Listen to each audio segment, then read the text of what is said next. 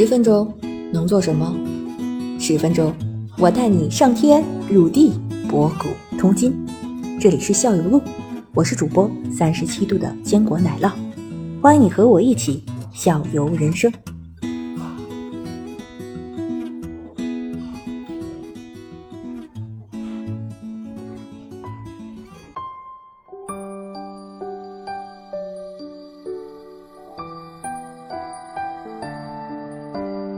前面聊的那几个，像南海一号、南屿一号，那都是一些古商船，基本的木质结构的比较的比较多的。然后呢，你那个沉箱是整个也也能捞得上来。咱们后面要介绍那个南飞燕，你那工作中遇到，比如说那个定远、致远这种都是铁甲舰，就是金属舰了。那么在这个的它这个打捞方式和那些个保护方式上，跟那些个木质船体，呃，会肯定会有不同。那么他们那个相同点跟异同点都有哪些呢？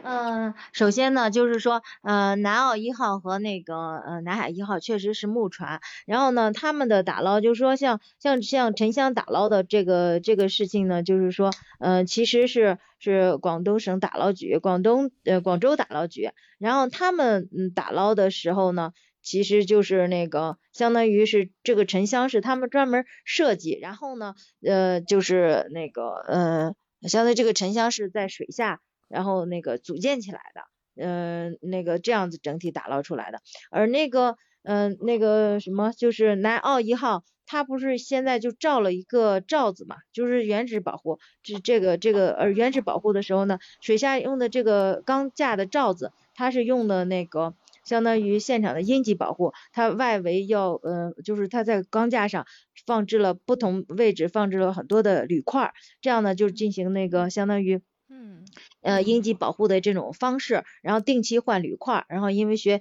学辐射防护的就知道这个，呃，应急保护你过一段时间这个铝块会那个消失，然后它就会牺牲掉了，然后呃那个要换新的，然后来继续保护那个钢架。而对于那个呃像那个致远舰。呃，那个我现在知道，就致远舰、定远舰，他们铁铁铁器的保护，就是在水下这样的话，也是采用的，就是呃现场的，就是这个呃呃牺牲阳极的方法。而这个里面，呃牺牲阳极方法，对，那个呃致远舰呢，就是也是设计了，就是这种那个芯块，然后放了很多的这个芯块，然后在不同的位置，他们这个放芯块也不是随意就放置的，它是根据就是那个专业的机构它来测算。就是看它的那个分分布的方式，哪些可以达到最优化，这些呢都有一个那个专业的这种团队，它可以设呃可以计算，就是这这种方式，然后来布设这个它所所呃呃它的这个芯块以及芯块大小、芯块放置的周期、呃放置的位置，这些都是是专业的，所以就是呃铁块的用的就是牺牲阳极方法这样子做的。这个这个是咱们咱们国家自己开发出来的这个办法吗？就是新块这个办法，还是说也也是从别的地方借鉴？牺牲阳不是牺牲阳极，这是咱们腐蚀保护那个最简单的一种方式啊。牺牲阳极方法，然后在在那个工业上，对工业上通用啊，很多地方都是用牺牲阳极法，而且国外呢也有这种方式，就是那个像嗯那个呃用那个呃对于那个铜炮，就水下的铜炮，它的方式呢也是放着一个那个铝块的方式，然后对它进行延迟保护，这种方法其实是很成熟的。哦，当时那个挖那个就是在保护那个致远舰的时候，一开始就是这个舰是。现在知道它是致远舰嗯，是这样的，致远舰它刚刚开始打捞的时候，它不能够确定它就是致远舰，因为那个当时就是根据嗯一般的都是经过别人提供消息，然后呢嗯我们就是水下考古，就是去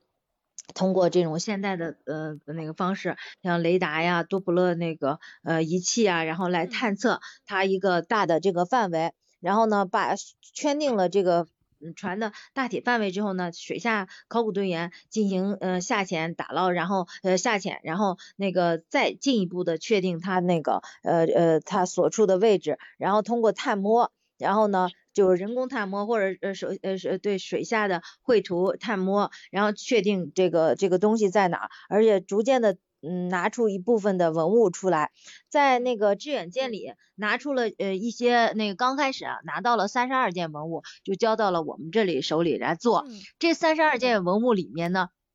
就有呃就有一样，我刚才提到那个铜炮，那个铜炮呢，它的那个呃整体来说，刚刚拿出来，它其实就表面都是很呃有有一层凝结物，呃那个那个就是呃硬壳，但是当那个逐渐的我们用这个牙科工具啊，然后以及浸泡法，然后拖延，嗯嗯基础上，然后去除这个凝结物物之后呢，发现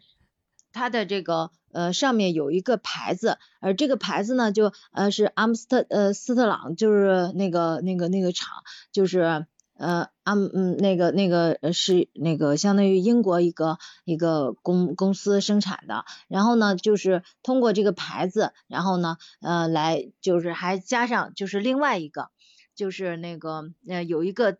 呃致远舰的一个盘子，盘子上面有这个有有有有文字，然后。综合这些，然后能就那个还有一个，这是这是早期这一届，就基本上能确定它是坠眼镜。后期呢还发现了那个邓世昌的那个望远镜，然后就是说，嗯，它是根据多种的文物，然后那个来来确定，就我们发现这个东西就是呃致远镜了。其实就是说文物在讲故事，文物通过这些文物，我们来判断出这个东西就是致远镜，就是我们挖的时候这个东西我们是不知道的。后来通过文物文物里的信息来表证说，哦，这个东西就是我们当年老祖宗那件致远剑。对对对，是这样的，嗯嗯嗯。刚开始是有这个初步的消息，然后最后呢，通过文物来证，呃，就是它的呃那个呃跟结合历史的信息，呃那个进一步的吻合，然后最后来证实这个东西就是是致远剑。